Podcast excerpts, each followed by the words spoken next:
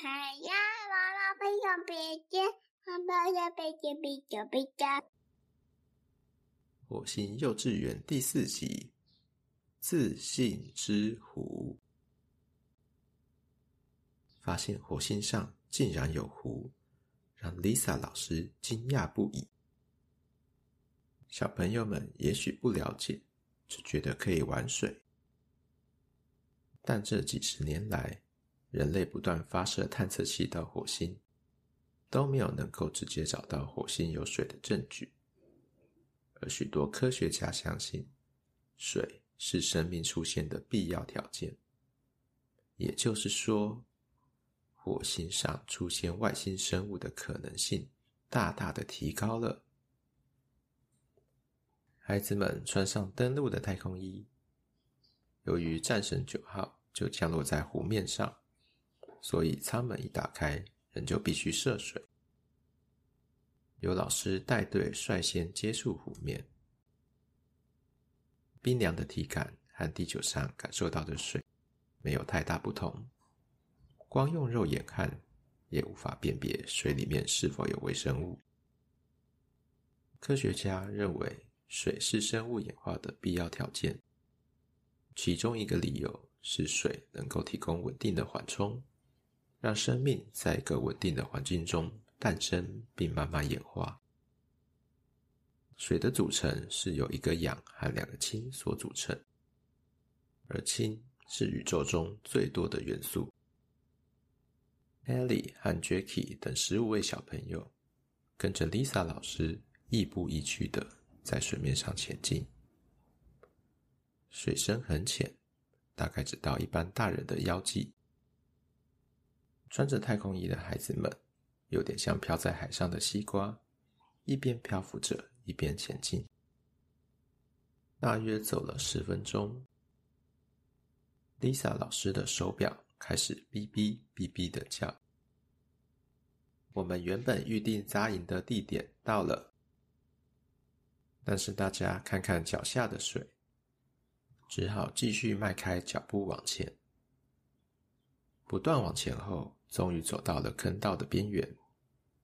原来所谓的湖，竟然是陨石撞击火星形成陨石坑所造成的。Lisa 老师将背包卸下，按下一个按钮，瞬间。把一个帐篷搭了起来，那是一个超大的太空帐篷。入口有个简易的泄压舱，让小朋友可以在那边脱下太空衣。帐篷内别有洞天，中间是一个大大的会议桌，以圆形方向向四周射出走道，共有八个走道，每个走道上有两个房间，基本上。一人一间起居室，共十六间。小朋友们进入帐篷后，除了赞叹里面比外面看起来还要大之外，也马上绕着会议桌跑圈圈，你追我跑。有些小朋友则是先选了自己喜欢的房间，Haley 就是选了一间靠近走道底部的房间。从战神九号降落火星。现在进入帐篷，Haley 他们全部人都没有喝一滴水。虽然帐篷有卫生系统，但要造水还是要有来源，也就是人类的尿。与其等大家有尿意，不如直接去火星湖取水。于是 Lisa 老师指派 Haley 和 Jackie 两个人带着太空取水器。事实上，就是超级坚硬又帅气的罐子，去火星湖取水。穿上太空衣，走出他们的居住小屋，他们才意识到，一个纯白的建筑物，在这片红土大陆上是多么的突兀。到了湖边，Haley 和 Jackie 仍然赞叹于这个因为陨石撞击而形成的。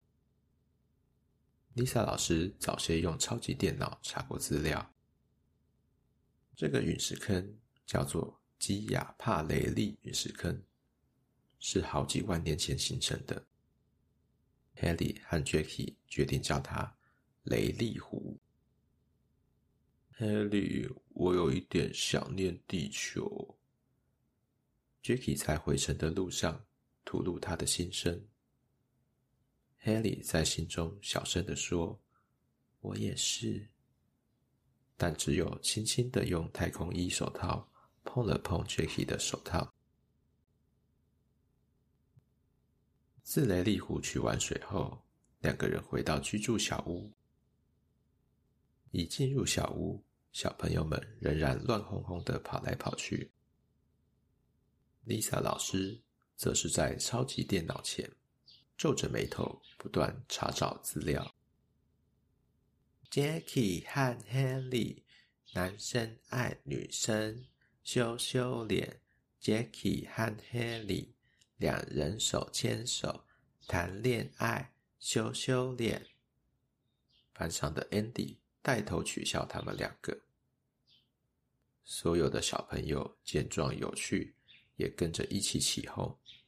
顿时，居住小屋内充满着谈恋爱、羞羞脸。谈恋爱，羞羞脸。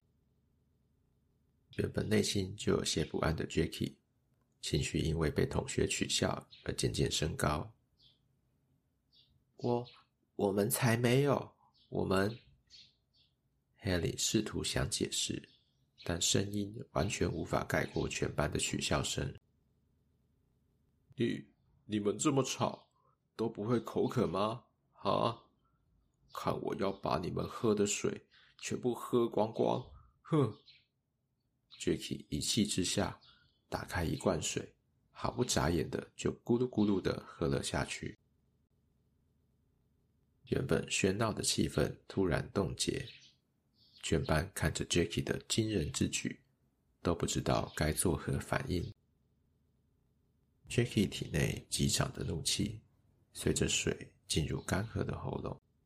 渐渐的消退，取而代之的是一种全新的、从来没有感受过的，觉得自己什么都能做到的感觉。